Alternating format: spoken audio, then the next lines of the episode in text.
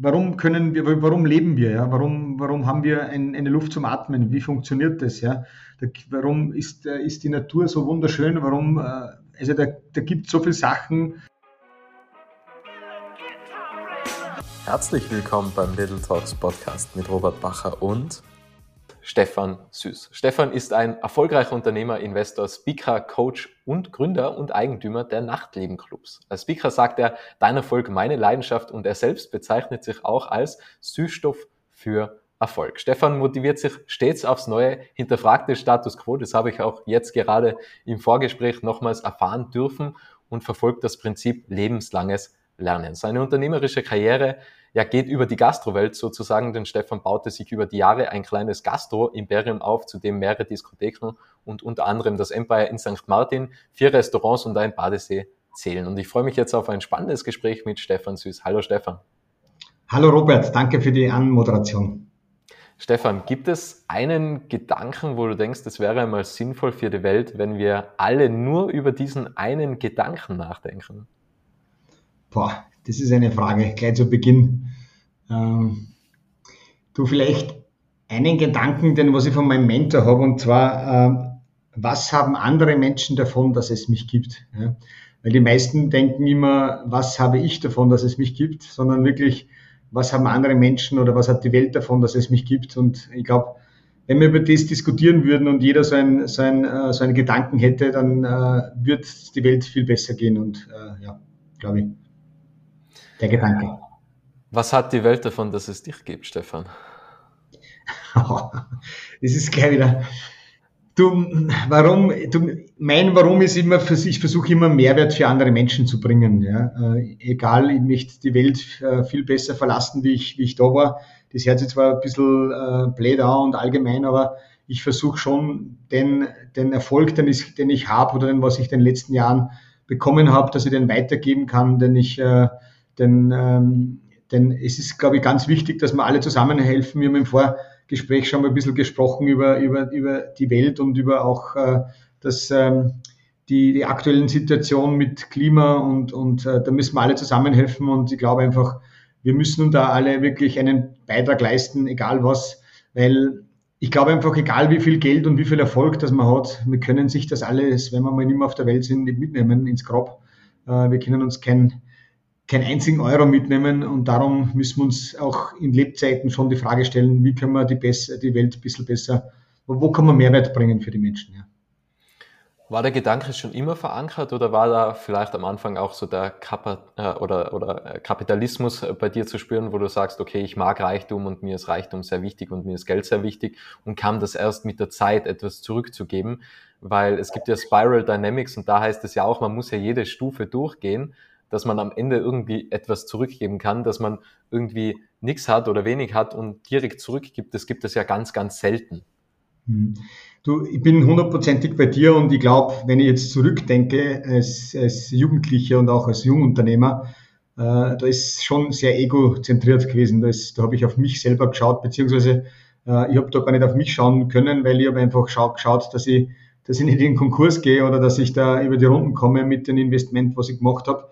Und ich glaube, dass so sehr viele Unternehmer geht, dass, ähm, dass die, die ersten Jahre, die, die, wo sie die, die, die Finanzierungen und das Investment, was sie gemacht haben, dass sie das wieder, äh, dass das wieder zurückkommt. Aber wenn dann Unternehmen erfolgreich sind, glaube ich schon, dass sehr viele oder, oder fast alle sehr soziale Adern haben und da irgendwie das zurückgeben wollen. Und ich glaube, ähm, es wäre total ähm, Ego, wenn man denkt, man hat das alles selber gemacht. Ja.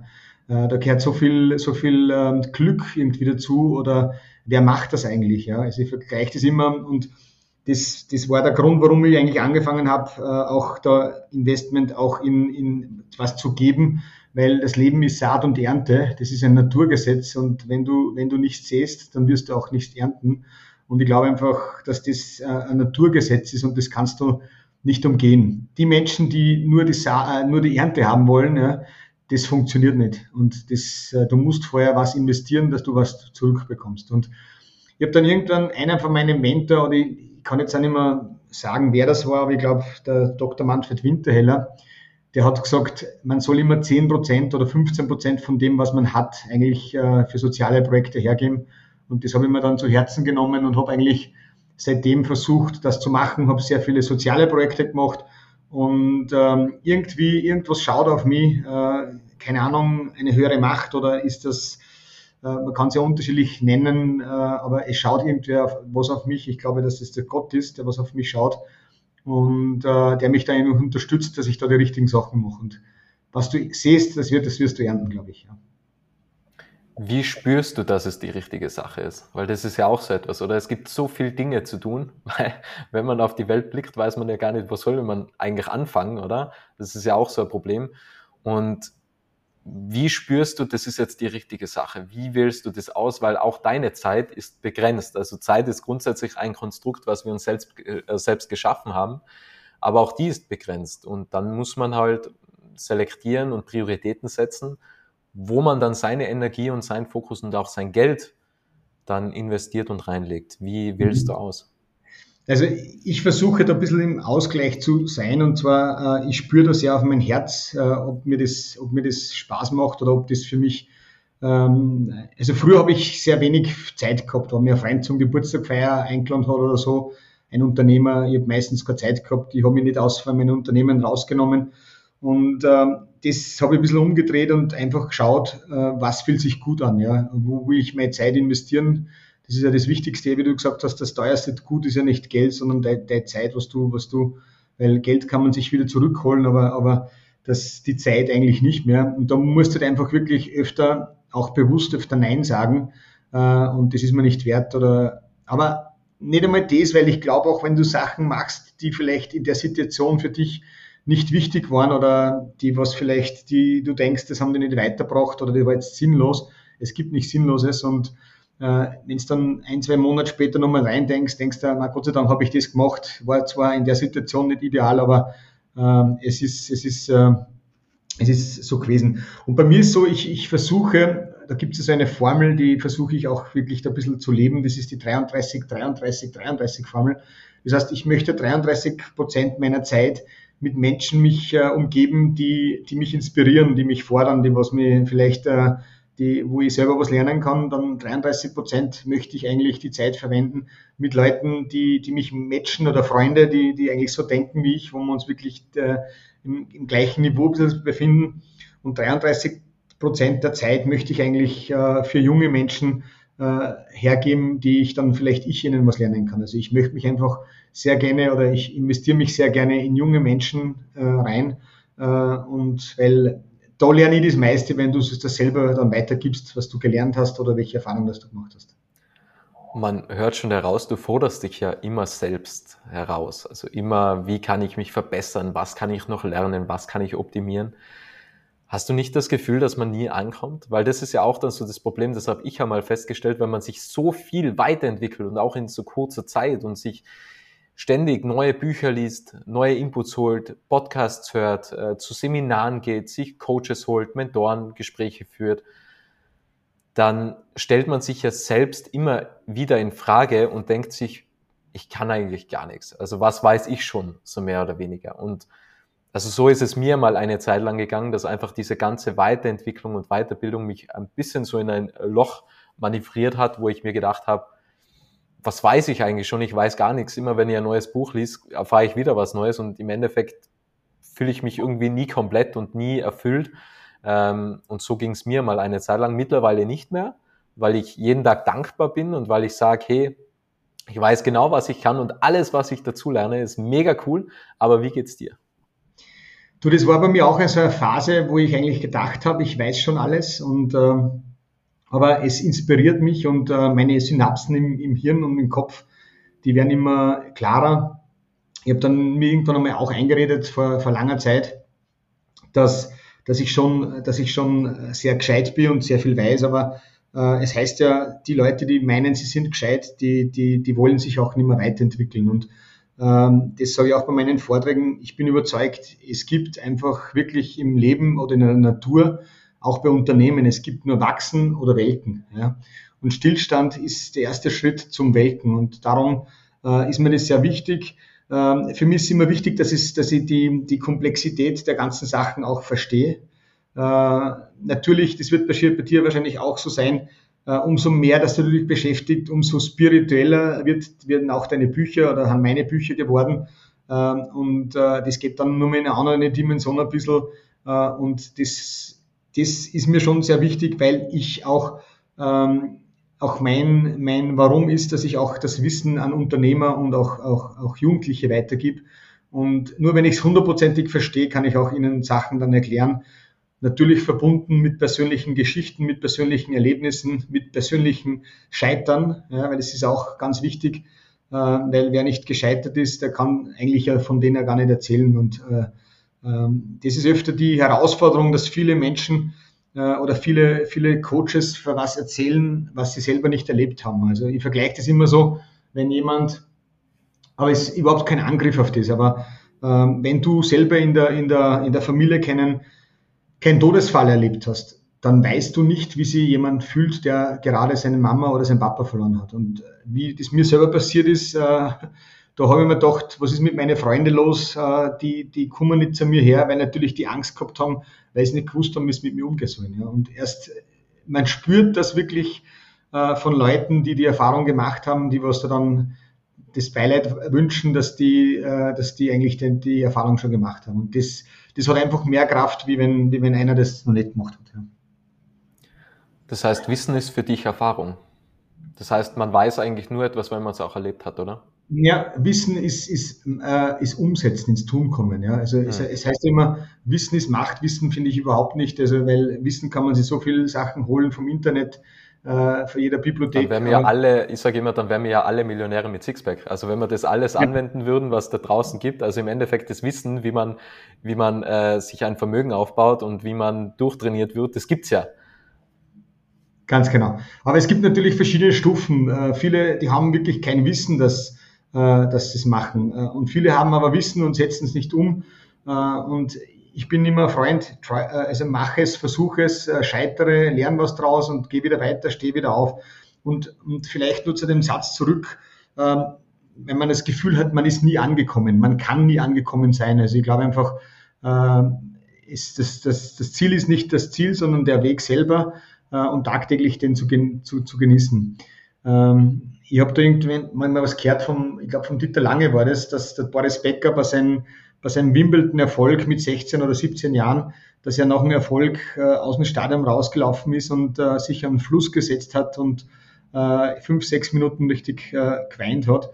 Und äh, es hat ihn dann einmal gefragt, warum er das gemacht hat und er hat gesagt, das kann ich nicht mehr toppen. Ja? Also ich kann nicht mehr besser werden wie den Erfolg, was ich jetzt habe. Und auch genauso die, die Astronauten, die auf dem, auf dem Mond gelandet sind, ich glaube, zwei oder drei sind in eine Riesendepression reingefallen, weil sie das Ziel erlebt hat. Also man muss immer größere Ziele setzen, vielleicht auch Ziele, die man sie nicht erreichen kann oder die was über das Leben hinaus länger ziehen, äh, weil die haben natürlich viel mehr Kraft, wie wenn man Ziele hat, die man, die man erreichen kann. Ja.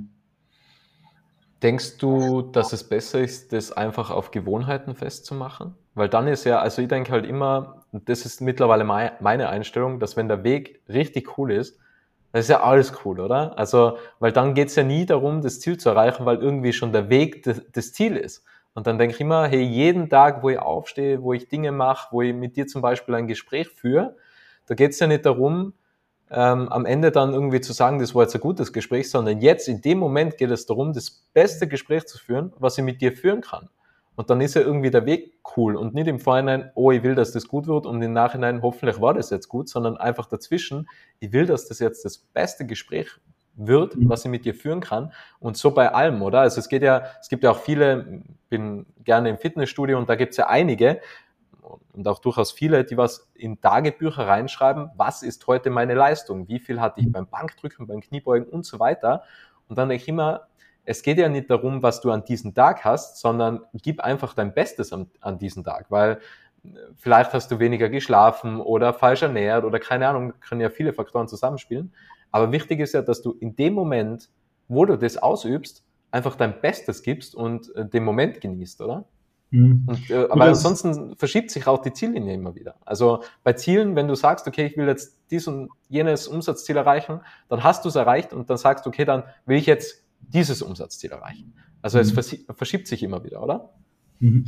Du bin ich voll bei dir und, und zwar, das ist immer, du wirst es sicher kennen, aber es gibt nur einen Augenblick und das ist jetzt. Ja? Es gibt jetzt, jetzt, jetzt. Es gibt nicht Vergangenheit und auch nicht Zukunft. Sicher gibt es. Aber das Problem, was wir Menschen haben, wir leben sehr viel äh, in der Vergangenheit und auch sehr viel in der Zukunft. Und das ist unsere Herausforderung, warum dass wir teilweise nicht glücklich sind, weil alles, was in der Vergangenheit ist, können wir nicht mehr verändern. Ja? Das Einzige, was wir machen können, ist, was können wir daraus lernen? Aber einfach, dass wir bewusst uns weniger mit der Vergangenheit beschäftigen und auch weniger mit der Zukunft beschäftigen. Ziele und Zukunft ist sicher ein Anstoß, warum man was startet. Aber vielleicht genau wie du gesagt hast, im Jetzt zu sein. Und im Vorgespräch, das möchte ich auch sagen, das hat mich schon wieder inspiriert, wo du gesagt hast, dass du um, um 3.50 Uhr jeden Tag aufstehst und das über zweieinhalb Jahren und dass du eigentlich da äh, nie im Stau stehst. Das hat mich schon mit inspiriert, weil wenn du um 3.50 Uhr aufstehst, dann ist das jetzt. Ja? Und das ist total egal, aber du bist, du genießt den, den Augenblick. Ich habe es selber auch, äh, ich glaube, zwei, drei Monate oder im Jahr mache ich es zwei, drei Monate. Und da genieße ich richtig die Stille. Ja, also das, weil da, da ruft mich keiner an, da bin ich nicht, äh, da bekomme ich kein WhatsApp, kein E-Mail und kann mich wirklich auf das und habe eigentlich zwei, drei Stunden nur für mich selber Zeit und ich im Jetzt zu sein. Und darum glaube ich, dass das immer äh, sehr, sehr wichtig ist, dass, dass, man, dass man das auch trainiert. Also das ist wirklich ein Prozess, das, äh, das schafft man nicht immer. Und darum ist, glaube ich, ganz wichtig, dass man, dass man das selber versucht. Immer, ich kann da nur den, das, das, das Buch empfehlen von Eckhard Tolle, jetzt. Äh, das ist da sehr spirituell, einer der größten spirituellen Lehrer, den was es gibt auf der Welt, aber das Buch äh, beschreibt eigentlich genau das, von was wir jetzt gerade geredet haben. Wann bist du glücklich? Wann bin ich glücklich? Das ist eine ganz herausfordernde Frage, weil ähm, ja, also glücklich bin ich ist unterschiedlich, ja. Also also wenn ich wenn ich ähm, wenn ich dankbar bin, glaube ich. Ja. Also das ist, äh, weil wenn ich dankbar bin, dann bin ich nicht in der Zukunft, dann bin ich auch nicht in der Vergangenheit, sondern dann bin ich dankbar für auch Kleinigkeiten, ja. Äh, weil wie, warum können wir, warum leben wir, ja? Warum, warum haben wir ein, eine Luft zum Atmen? Wie funktioniert das, ja? Da, warum ist, äh, ist die Natur so wunderschön? Warum, äh, also da, da gibt es so viele Sachen. Warum sind wir gesund, ja? Wenn ich mich auf das konzentriere, dann glaube ich, dass ich glücklich oder dann bin ich glücklich. Ja. Aber natürlich von lauter Herausforderungen, von Einflüssen nach, von außen, äh, äh, Medien, Herausforderungen, Problemen, äh, firmentechnischen, also alles Mögliche, das sind lauter Ablenkungen. Aber wenn du das machst, glaube ich, oder wenn ich das mache, wenn ich da jetzt reinfühle, ist der Augenblick, wo ich glücklich bin, wenn ich in der Dankbarkeit bin. Hm. Ja, Aber das ist ja, wie du auch vorhin erwähnt hast, ja, und wie du erwähnt hast, das ist ja eigentlich so der, der einzige, einzige Moment, den was man ja unter Kontrolle hat. Und, und ich, ich habe mir mal schon die Frage gestellt, okay, was ist der Sinn des Lebens? Und wenn man das mal so analysiert, dass wir ja immer sagen, okay, wenn ich, wenn ich äh, das Auto fahre, dann bin ich glücklich, wenn ich die Beziehung führe, dann bin ich glücklich, wenn ich so und so viel verdiene, dann bin ich glücklich. Das heißt, eigentlich will ja jeder nur glücklich sein. Aber das kann ja unabhängig von dem stattfinden, welche Beziehung ich führe, welches Auto ich fahre, wie viel ich verdiene, in dem, dass ich bei mir anfange. Mhm. Und in dem, dass ich einfach erfüllt bin, oder? Also, also die Erfahrung habe ich irgendwie gemacht, weil, weil ich habe immer versucht, so ähm, Dinge durch, durch, durch also ähm, etwas, was bei mir gefällt hat, durch andere Dinge zu, zu, zu befriedigen und zu erfüllen. Und das ist ja auch in einer, einer Beziehung so, also Einsamkeit und Alleine sein. Also der, der Unterschied ist gravierend, weil alleine sein ist der größte Luxus. Einsamkeit heißt ja immer, man ist abhängig von jemandem, der was quasi die Lücke, die was man selbst nicht füllen kann mit Selbstliebe, die muss dann quasi Partner, Partnerin befriedigen und erfüllen. Und das ist, das ist echt die Krux, weil vor allem, wenn man auch Menschen fragt, was liebst du am meisten im Leben, nennen wir fünf Dinge, so sich selbst zählt man meistens gar nicht auf. Hm. Du, das, das war mein Trigger mal bei einem, bei einem Seminar, wo der uns gefragt hat, was, das baue ich öfter auch jetzt ein, wo ich die Leute niederschreiben lasse, für was, was sie lieben. Ja. Und ich habe das letztes Mal wieder, letzten Freitag bei, einem, bei einer Firma gemacht mit 30 Leuten. Und von 30 Leuten hat kein einziger sich selber auf der Liste stehen gehabt. Ja. Und ich bin auch nicht umgestanden. Und das war das, wo ich mir gedacht habe, bei mir hapert es wirklich an der Selbstliebe und äh, das ist eigentlich wirklich äh, schwierig. Aber, äh, aber was natürlich du hast gesagt hast, alles was, wir, wir sehnen uns an Sachen, ja, äh, und wenn wir die dann haben, dann, dann haben die nicht mehr interessant. Ja. Äh, weil wenn du mit dem Ferrari fährst, dann, dann äh, träumst du nicht vom Ferrari fahren, weil du fährst mit dem und du bist gefahren und das, das macht dich nicht glücklich. Und was ich schon auch glaube, dass, dass ähm, dass wir ja unterschiedliche Lebenszeiten haben und ähm, in, in der ersten Hälfte unseres Lebens, da, wie, wie ich selber noch reingefühlt habe, da sind mir das sehr, sehr die materiellen Sachen sehr wichtig gewesen. Ja. Und ähm, ab der Lebensmitte, äh, so 40, 45, denkt man ein bisschen anders und sucht eher, äh, man weiß, dass, dass das mehr und mehr dich nicht glücklich macht. Und auch das mehr haben und äh, mehr Geld haben und mehr Autos und schönere Autos und das haben dann sucht man das Glück irgendwie woanders wieder. Ja? Und ähm, das Glück ist eigentlich in uns selber. Und äh, das habe ich früher nie verstanden, weil ich es eigentlich mir nicht vorstellen können habe. Aber ich suche trotzdem eher das Glück in mir selber. Und äh, äh, auch wenn ich teilweise, wo tue mir nach wie vor noch schwer, wenn ich meditiere oder wenn ich da in mich selber gehe oder in der Ruhe oder in Stille, äh, da tue ich mir extrem schwer, dass ich da, dass ich da was, dass, dass ich da dass ich da ruhig bleibe, ja, weil ich so ein getriebener Mensch war oder bin, äh, immer was machen und tun. Und, aber ich glaube einfach, das Glück und das findet man in sich selber. Und ich, ich glaube, da gibt es auch die, das Paulo Coelho, der, der Alchemist, ich weiß nicht, ob du den kennst, denn das, da geht es ja auch um den Hirten, der, der in der Welt sein Glück sucht äh, und dann eigentlich zum Schluss draufkommt, wo sein Glück überhaupt äh, gewesen ist. Also nicht, nicht, wo er vermutet hat, sondern eigentlich, äh, wo er nie nachgeschaut hätte. Und ähm, ich glaube, so ist das Leben, ja. Würdest du sagen, dass es vielleicht gar nicht schlecht wäre, wenn jede Person einmal im, im, im Leben die Möglichkeit hat, für einen Tag reich zu sein? Weil das ist ja schon interessant, also das hört man ja immer wieder, dass Menschen, was sich dann an Reichtum aufgebaut haben, sagen, das ist nicht alles und man hat dann ganz andere Herausforderungen und man stellt sich die Fragen, ganz andere Fragen. Also nur wer die richtigen Fragen stellt, kann ja die richtigen Antworten bekommen und dann denkt man sich, wie kann ich die Welt verbessern? Mhm. Und dann, dann ist man auf einmal da drinnen und ist ganz frustriert, weil man denkt, wo, wo soll ich nur anfangen und was kann ich nur tun? Und die Frage stellt man sich jetzt vielleicht nicht, wenn man am Existenzminimum ist, weil da hat man genug mit den eigenen Problemen zu kämpfen und man denkt immer, wenn ich mehr Geld habe, dann hat sich alles bereinigt. Aber das ist ja nicht so, weil mit mehr Geld weiß man dann und mit mehr Einfluss und Macht, ich muss irgendwas ändern, ich muss irgendwas machen. Und dann hat man ganz andere Sorgen und Probleme. Ähm, mhm. Würdest du sagen, es ist vielleicht mal sinnvoll, dass jeder Mensch einmal in den Genuss kommt, für einen Tag einfach reich zu sein, um zu sehen, hey, es geht nicht darum, reich zu sein, es geht darum, irgendwie die Welt zu verbessern? Mhm. Du, wir haben ja im Vorgespräch das äh, kurz angesprochen, aber da gibt es ja coole Übungen und zwar, äh, es gibt äh, den Faktor Zeit und den Faktor Geld. Ja? Und es gibt vier Arten von Menschen. Der eine hat keine Zeit und kein Geld. Äh, der zweite hat viel Zeit und äh, äh, kein Geld. Ja? Das ist meistens ein Arbeitsloser oder der was vielleicht äh, Notstand bezieht. Dann gibt es viele Menschen, die haben viel Geld und wenig Zeit und nur einige und wenige haben viel Zeit und viel Geld. Und ähm, wenn, wenn man die Übung, man muss ja das nicht ähm, selber erfahren, sondern wenn man da vielleicht sich wirklich da reindenkt und äh, vielleicht reinfühlt, was würde ich machen und das vielleicht eine Woche, vier oder vielleicht drei Wochen und unter jeden Tag eine halbe Stunde früher aufsteht und sich Gedanken macht, was würde ich machen, wenn ich viel Geld und viel Zeit hätte, dann weißt du, was denn deine Aufgabe in diesem Leben ist und du weißt, äh, arbeitest du in deinem Beruf gern, weil nur wenn du deinen Job auch gern magst und liebst, dann wirst du erfolgreich werden. Und das ist einfach schon, schon sehr wichtig, dass man sich da reinfühlt. Und aber was du es gesagt hast, ähm, viele haben so einen negativen Glaubenssätze gegenüber vom Geld. Das ist, hängt meistens mit, mit der Kindheit zusammen oder mit, mit den Leuten, die sich umgeben. Aber was soll eigentlich einer, der Geldprobleme hat, der kann ja niemand anderen helfen. Ja?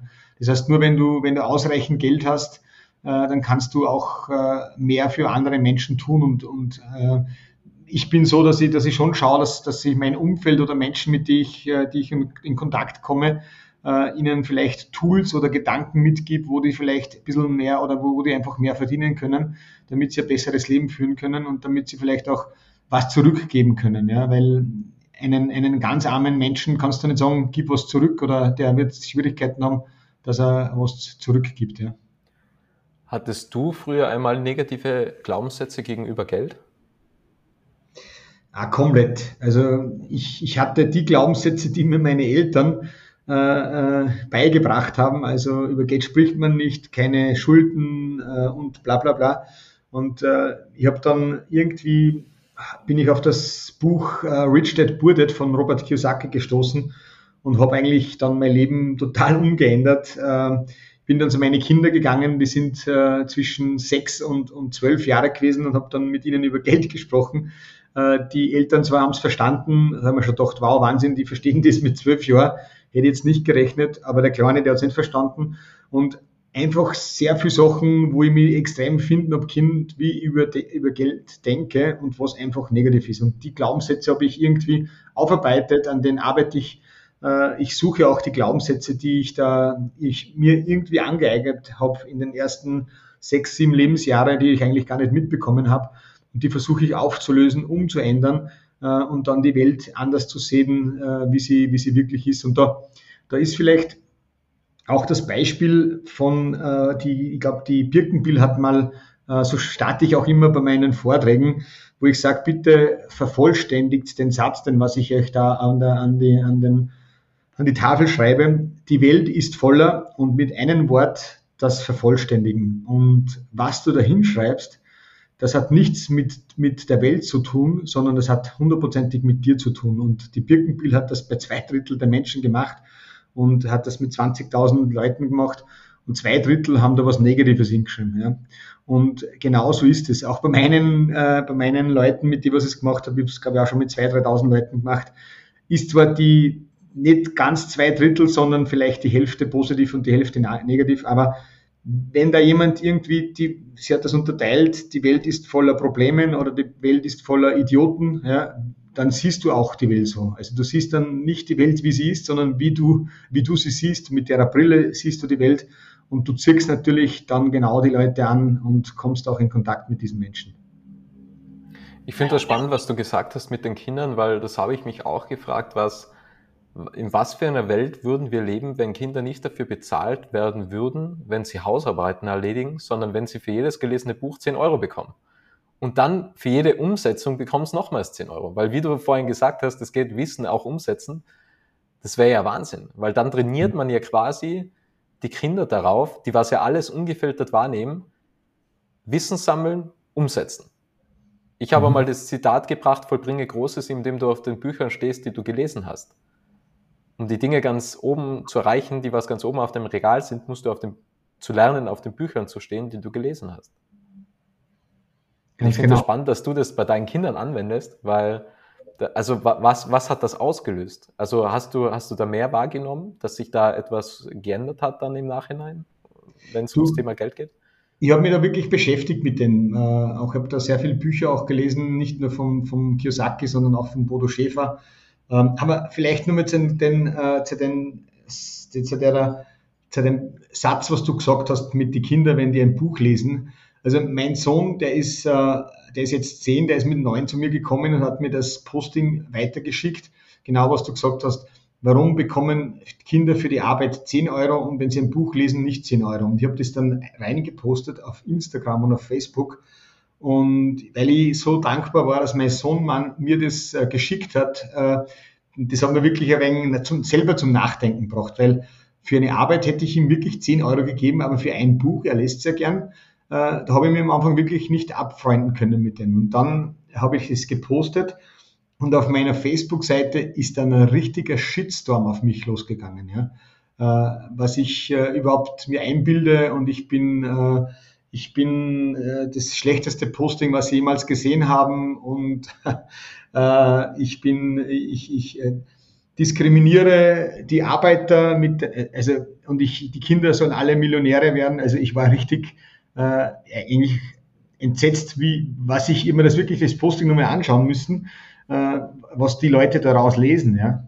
Und das war das Bild, was ich dir erst gesagt habe, so sehen die Leute das, ja. Und ich, ist aber nicht meine Aufgabe, dass ich sie da, ähm, dass ich sie bekehre, sondern die sehen das einfach so und ich akzeptiere das auch. Mir hat es natürlich auch wieder einen Blickweise aufgemacht, wo ich mir gedacht habe, puh, auf das habe ich jetzt gar nicht gedacht. Und man muss einfach aufpassen, was du einfach postet oder wie du, wie du das siehst. Ja. Also das ist schon, hat mich schon ein bisschen äh, zum Nachdenken gebracht. Ja. Ja, ja, vor allem, das, das kommt einfach in deinem Spiegel nicht vor, weil du es nicht siehst, oder? Also man denkt, ja, so muss ja jeder denken, und, aber so ist es gar nicht. Und, und ich denke mal, also ich, also ich kenne niemanden, der was nicht erfolgreich ist, wie man auch Erfolg immer definieren möchte, der was viel liest. Kenne mhm. nicht. Und ja, das ist eigentlich total interessant, weil äh, also das hat schon durchaus eine Berechtigung, warum du da im Leben bist, wo du aktuell bist, oder? Also das haben wir mal bei den ganzen Gesprächen gedacht, das hat schon durchaus Gründe, warum die Unternehmen leiten mit hunderten MitarbeiterInnen und Millionen Umsätze machen, weil es sind alles intelligente Menschen, was sich ständig reflektieren und wo sich aber die Intelligenz ja nicht immer auf, auf schulische Ausbildung bezieht. Die war es einfach, also ich habe gestern mit einem, der hat mich über den Podcast quasi kennengelernt und hat mich angeschrieben, ob wir Zeit haben, ähm, mal zu quatschen. Und dann hat, hat er mir erzählt, der ist, glaube ich, dreimal sitzen geblieben und hat ein ja, Millionengeschäft aufgebaut. Ähm, und, und einfach so, mehr oder weniger. Also, weil er einfach gesagt hat, okay, ich packe das jetzt einfach an und mache das und liest auch sehr, sehr viel in vielen Bereichen und es hat ja auch geklappt. Also, ähm, und ja, da sieht man eigentlich, dass Wissen, Weiterbildung und einfach Umsetzen einfach das Wichtigste ist und einfach nicht zu sehr in Frage stellen, oder? Also dieses Selbstverständnis, das klappt schon, oder? Mhm. Also das hast du wahrscheinlich auch. Ich sehe es genauso und ich, wenn, wenn ich meinen Vortrag halte vor, vor, ähm, vor Schüler, also ich mache auch sehr gerne Vorträge an Schulen, weil ich, äh, ich war da schon in 25 Schulen, da erzähle ich ihnen, dass meine große äh, Ziel war, Matura zu machen, ja. Und äh, ich habe es nicht geschafft. Also im ersten Semester habe ich gleich gewusst, das schaffe ich nicht. Gell? Und bin dann umgestiegen in die Dreijährige. Und wenn ich das so erzähle, dann spüre ich gegenüber, dass die sagen, wow, das ist einer von uns, der ist nicht so gebildet. Ja? Genau was du gesagt hast, ist mir ganz wichtig. Bildung hast nicht mit Schulbildung. Ja? Weil ich bin vielleicht auch nicht so intelligent wie, wie, ähm, wie, wie einer, der studiert hat, natürlich, weil der einfach viel mehr gelernt hat. Aber ich bin auf eine andere Art und Weise ähm, äh, intelligent, weil ich sehr viel, weil ich früher das verbunden habe, dass das Schulbildung mit Bücher lesen. Darum habe ich bis 24, 25 Jahren kein einziges Buch gelesen. Ja. Und erst dann, wie ich dann das erste gelesen habe, habe ich gedacht, Wahnsinn, was da drinnen steckt. Äh, das war überhaupt nicht schwer, ein Buch zu lesen, sondern das hat mir einfach inspiriert, dass ich mehr lese. Und dadurch bin ich eigentlich dann zu denen gekommen, und da, das, das war ja der Grund, warum ich mein Learn for Life äh, äh, gegründet habe, weil ich einfach mein Warum oder unser Warum ist, also wir wollen einfach den Jugendlichen und auch Leuten ähm, das, die Persönlichkeitsentwicklung viel früher näher bringen. Und äh, darum haben wir dann Learn for Life gegründet und äh, versuchen da Mehrwert für, für Menschen zu, zu bringen, kostenlos. Was war dein erstes Buch, was du gelesen hast mit 24, 25? Bei mir war es auch bei der Selbstständigkeit, da war ich 21 und habe vorher auch nie gelesen und dann habe ich tatsächlich, ich weiß nicht, ob du es kennst, Alex Fischer Düsseldorf, Reicher als die Geissens gelesen, wo so viel Werkzeug drinnen, drinnen steckt, wo ich mir auch gedacht habe, das ist ja Wahnsinn, dass so viel Wissen verpackt in Buchform für fünf Euro dir einfach so gegeben wird. Mhm. Ich hatte noch nie vom Pareto-Prinzip oder sonstigen gehört. 80, 20, nix, ja, also und, und, und, und, und wie Investition und Cashflow und das Ganze drumherum, noch nie gehört. Mhm. Und das war mein erstes Buch in der Selbstständigkeit. Hm. Also das, das kann ich auch sehr empfehlen, weil vom Titel her immer das nicht gelesen, aber es ist ein geniales Buch zum Starten, weil da wirklich sehr viel Allgemeinbildung drinnen ist, also von der Persönlichkeitsentwicklung mit Pareto-Prinzip und äh, alles Mögliche. Also das steht wirklich einfach geniales Buch. Mein erstes Buch war ähm, äh, Frank Wilde, Pass auf, was du denkst. Und das war ein kurzes Hörbuch über eine Stunde, sonst hätte man es eh nicht angehört. Aber das hat mir wirklich so fasziniert, und dann bin ich einfach da dran geblieben und, und, und das machen. Aber wie gesagt, ich versuche, das, das Menschen nahezubringen, die in dem Bereich wenig machen, dass sie einfach, ähm, äh, dass, dass sie mehr lesen. Und ich glaube, ich weiß nicht, ob du die Studie kennst, aber in Amerika gibt es eine Studie, dass Menschen, äh, die 30.000 Euro im Jahr verdienen, ähm, dass die ein halbes Buch im Jahr lesen und Menschen, die zwischen 300 und 500.000 Euro im Jahr verdienen, die lesen im Schnitt 27 Bücher. Das heißt, es ist bewiesen, dass dein Wissensstand äh, auch mit deinem Einkommen zu tun hat. Und eins nochmal auch ganz wichtig für die Zuhörer, die keine Unternehmer sind, es ist nicht schlecht, wenn man auch weniger verdient. Gell? Also das ist eine ganz wichtige Botschaft auch von meiner Seite. Man ist kein schlechterer Mensch nicht. Äh, man, man, äh, also überhaupt nicht. Das muss ich nochmal wirklich da, da hinweisen, weil nicht, dass das so rüberkommt, dass es im Leben um Geld geht. Nein, überhaupt nicht, sondern ähm, es ist schön, wenn man ein bisschen mehr hat und vielleicht dann was auch hergeben kann und vielleicht was zurückgeben kann. Ich finde es spannend, was du gerade gesagt hast, weil äh, es gibt ja, ich weiß nicht von wem das Zitat ist, aber der hat so sinngemäß gesagt, ähm, wenn du wenn du ein Buch liest, kannst du ja tausend Leben leben. Und ich glaube, dass das auch mit dem zusammenhängt, weil du liest ja quasi auch über die Probleme, was andere gehabt haben und weißt dann leichter die Lösung zu finden in den Herausforderungen, was dir im Leben begegnen, oder? Also ich kann mir auch vorstellen, dass das mit dem zusammenhängt. Äh, nicht nur, dass man gebildeter wird, sondern auch, dass man schneller Lösungen findet. Ganz genau. Also das ist genau das Thema. Und wenn ich das Buch nie, wenn ich mich nicht beschäftigt hätte, wäre ich wahrscheinlich so ein, so ein, so ein, ein gieriger Mensch geblieben und hätte nie, äh, nie was weitergegeben. Und ähm, ich habe dann eben, wie ich das gewusst habe, wie das funktioniert mit Saat und Ernte und dass man eigentlich zehn Prozent von, von dem, was man hat, eigentlich für, für, für gute Sachen hergeben soll oder soziale äh, Zwecke. Also das, das hätte ich wahrscheinlich alles nicht gemacht und nicht getan. Also ich glaube wirklich, dass das äh, so funktioniert. Und man muss sich vorstellen, äh, von einem Samenkorn, von einem Apfelbaum, ja, da ist alles drin. Da ist alles, alles drin. Das heißt, du kannst Milliardär werden mit so einem Apfelkorn, weil mit einem Apfelbaum, wenn du zur richtigen Zeit säst und es entwickelt sich ein Apfelbaum, dann ist es, bringt es natürlich reiche Frucht und aus den reichen Früchten kannst du eine mehrere, Apfelbäume machen. Und äh, wenn du mehrere Apfelbäume hast, dann kannst du eine Plantage machen und mit der Plantage kannst du eigentlich äh, Millionär oder Milliardär werden. Das heißt, nur aus einem Samenkorn ja, kannst du, wenn du die Betriebsleitung äh, äh, auch einhältst, dann kannst du was schaffen. Und so funktioniert das Leben. Und es funktioniert nicht anders. Du kannst keine, weil ich frage dann immer den, bei meinen Zuhörern, äh, wie bekommst du einen Apfel? Dann sagen die meisten, ja, ich gehe zum Baum und pflück mir einen runter. Also, oder ich kaufe mir einen, ja. Aber das funktioniert nicht so. Und was da auch immer interessant ist, die Zeit dazwischen, ja. Weil du kannst zwar den Samen sehen, aber du hast es nicht in der Hand, dass der Baum wächst. Ja? Das heißt, du kannst ihn nicht jeden Tag spritzen, sondern wer macht das? Ja? Äh, und, und du hast es nicht in der Hand, dass da wirklich dann ein Apfelbaum entsteht. Das heißt, du brauchst Vertrauen, du brauchst, äh, du brauchst ein bisschen Glück, du brauchst, du brauchst einfach irgendeine höhere Macht, die das dann zur, zur, zum fruchtbaren äh, Baum macht. Und, und der Karl Pilsel, mein, mein Mentor, der sagt immer, und wenn du dann einen blühenden Kirschbaum hast, ja, und du fruchtbare Kirschen, also saftige Kirschen hast, dann kommt automatisch die ganze Nachbarschaft äh, und sagt, hey, du, ich bin ja verwandt mit dir, kann ich so ein Kilo äh, Kirschen haben?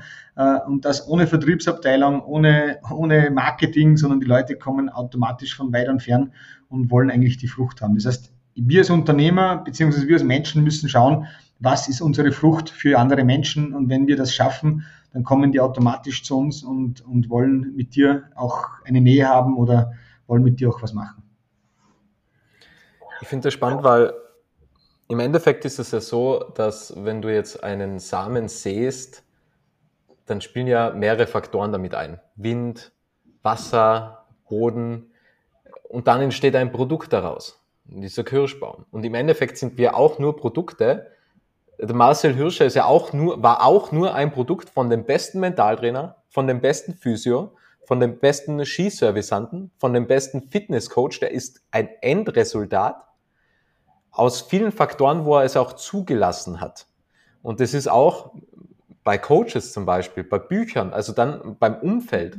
Man ist ja auch nur ein Produkt, ein Endresultat aus den ganzen Einflussfaktoren wie ein Baum zum Beispiel oder? Und, und ich verstehe das nicht so teilweise. Ich habe mir auch vor ähm, eineinhalb Jahren einen Coach gesucht, dass sehr oft in der Gesellschaft so dieser Gedanke verankert ist, vor allem so im Dachraum habe ich das wahrgenommen, warum braucht man eigentlich einen Coach? Und im Endeffekt, also äh, keine Ahnung, Fußball, Manchester City, die Spieler feiern Pep Guardiola, so der beste Trainer ist mein Trainer. Also, und wann, wann lassen wir das zu, dass wir einfach sagen, hey, ich feiere das, wenn ihr einen Coach habt, oder? Also du bist ja in der Branche drinnen, du musst es ja noch besser wissen. Und ich glaube auch, dass jeder beste Coach auch noch einen Coach hat, mit dem er sich auch äh, führen lässt oder der sich coachen lässt. Also ich glaube nicht, dass der Pep Guardiola keinen Mentor hat äh, oder zu dem, dass er nicht geht, der ihn auch wieder fordert, der vielleicht ihm auch also das glaube ich schon, dass es sehr wichtig ist. Ähm, in Amerika ist es ganz gang, und gäbe, dass sich Menschen, auch Jugendliche, sehr äh, Coaches und Mentoren äh, finden. Und was aber ich gelernt habe, ist das ganz wichtig, dass man nur Leute hilft und coacht und wenn die zu dir kommen, ja. Weil ähm, das ist immer ein bisschen eine, Krankheit von mir selber auch und auch von vielen Menschen, dass man, äh, dass man vielleicht Sachen sieht, wo der, wie es ihm leichter geht, auch Mitarbeiter, ja. Aber das, das steht, das steht dir nicht zu, dass du das machen darfst, sondern du musst eigentlich erst dann ihm coachen und helfen, speziell im privaten Bereich oder in, in andere Sachen, was dir nichts angeht ähm, wenn er zu dir kommt und sagt, hey du, ich meine Herausforderung da und da, kannst du mir da helfen, gibst du mir einen Tipp, weil dann nimmt das auch auf. Ja. Wir nähern uns dem Ende. Ich habe noch drei Fragen an dich. Wir haben sehr viel über Bücher geredet. Machen wir vielleicht eine Doppelfrage daraus. Schreibst du einmal ein Buch und welches Buch kannst du empfehlen? Also ich schreibe gerade ein Buch, ich habe es schon seit eineinhalb Jahren fertig. Leider habe ich es noch nicht rausgebracht, äh, weil ich überlege, ob ich mit, äh, mit Fremdverlag oder Eigenverlag, aber ich bin jetzt wirklich drinnen, dass ich, da, dass ich das rausbringe. Ein zweites möchte ich auch noch machen über Geschichten, also Geschichten, die mich eigentlich äh, öfter zum Nachdenken noch, zum, zum, wo ich auch Tränen bekommen, die ich da umsetze und was man daraus nehmen kann. Und ein Nachtleben-Marketing-Buch möchten wir auch, auch machen, alle coolen Sachen, was wir gemacht haben in einer großen Bibel, äh, coole Einladungen oder was auch immer, das, äh, das, äh, das möchten wir auch noch umsetzen. Ich habe mir sehr schwer, weil ich, du, ich dich vorher gefragt habe, für wen ist der Podcast, aber wenn es für Unternehmen ist, würde ich für zwei Sachen da empfehlen. Und zwar das eine ist vom Stefan Merath, Der Weg zum erfolgreichen Unternehmer. Äh, das ist eigentlich äh, ein geniales Buch. Und das zweite Buch, was ich auch noch empfehlen möchte, ist Stephen R. Covey, die sieben Wege der Effektivität gibt es auch für Jugendliche und auch für Familien. Ähm, es ist zwar nicht so einfach zum Lesen, aber es gehört zu den, ähm, äh, es ist über 30 Millionen Mal verkauft worden und gehört eines zu den meistgelesensten Businessbüchern für Unternehmer. Darum empfehle ich das. Genau. Ganz wichtig, der Stephen R. Covey hat ja auch geschrieben, ähm, was möchtest du, dass die Menschen über dich sagen an deinem 80. Geburtstag? Oder ich glaube am Grab. Also ich weiß es nicht mehr, 80. Geburtstag oder, oder am Grab. Und ich glaube, dass das auch ganz wichtig ist, so wo will man hin, was will man bewegen, ähm, auch in der Zielsetzung. Und weil du gesagt hast, eben, man kann das Geld nicht mitnehmen. So was will man eigentlich hinterlassen? Und äh, der, der, der Dr. Manfred Hückel äh, hat auch was Schönes gesagt. Er will einfach nur, dass sie sagen, he shared a good life. Mhm. Und das finde ich irgendwie einen, sehr coolen und inspirierenden Gedanken. Wir haben auch sehr viel über Geld gesprochen und für mich hat sich irgendwie so eine neue Lieblingsfrage etabliert. Was war dein bestes Investment unter 100 Euro? Weil das ist ja auch eigentlich ein, ein, ein, eine Frage von Tim Ferriss. Ähm, der hat ja auch oft gefragt, was war dein bestes Investment unter so und so viel? Ähm, was war denn dein bestes Investment zu unter 100 Euro, was ja so gesehen auf alles gehen kann, von Aktien bis hin zu einer Meditations-App? Erzähl mal. Du, mein bestes Investment unter 100 Euro. Ähm, vielleicht, das kennt man auch, das mache ich auch sehr oft und das, das ist der Investment, was ich gebe. Also wenn ich in Urlaub fahre, dann gebe ich eigentlich immer im Vorhinein das Trinkgeld her äh, und ähm, das bekomme ich 10, 20 Mal zurück. Auch wenn ich, äh, wenn ich zum, zu einer Mautstelle fahre, dann zahle ich immer den hinter mir, auch wenn ich den nicht kenne. Und egal was es kostet, aber erstmal muss ich selber lachen, die, die meine Kinder, die was im Auto sitzen oder die Mitfahrer, die sagen, wow, was ist das für eine coole Aktion gewesen. Und äh, das ist eigentlich das Investment, was mich, äh, was mir am meisten Spaß gemacht hat. Aber ganz ehrlich, mein bestes Investment war, wie ich angefangen habe, in Ruanda und Afrika Kindergarten und Schulen zu bauen, weil äh, nicht das Investment ist, äh, ist, ist gut gewesen, sondern die Reise selber dorthin. Ja. Und ich versuche ja auch, meine älteste Tochter, die war damals 14, die ist jetzt 18, die ist das erste Mal mit mir dort gewesen. Und äh, ich will da, dass alle meine Kinder dorthin fahren und einfach das spüren, wie, wie gut, dass es uns zu Hause geht. Ja, dass wir nichts zum Jammern haben, auch nicht durch Corona, die Herausforderungen. Wir haben alle was zum Essen, was am Dringer. Wir haben genug Geld und wir dürfen alle wirklich nicht jammern. Und äh, wenn wir solche Sachen machen, im, auch in, in, in Afrika und Ländern, wo es Armut gibt, dann schenken wir ihnen nichts, sondern sie schenken uns äh, Momente und, und die geben uns da viel mehr mit, was man ihnen gibt. Und alle reichen Menschen, da sind nicht die, die, die Luxussachen interessant, sondern mehr die sozialen Sachen, was sie machen und was sie umsetzen und was sie, was sie geben. Die Abschlussfrage, es ist immer dieselbe Frage. Was möchtest du noch sagen, Stefan? Du, ich möchte eigentlich nichts mehr sagen, weil es war ein sehr cooles Interview. Es war auch das Vorgespräch mit dir, Robert, sehr, sehr sympathisch und äh, äh wie gesagt, ich hoffe, du, du stehst zu deinem Wort und machst beim 150. oder 200. Äh, Podcast äh, drehst den Spieß um, dass jemand dich fragt, was deine, deine, deine Sachen sind, das, was dich inspiriert und was du machst und was du tust.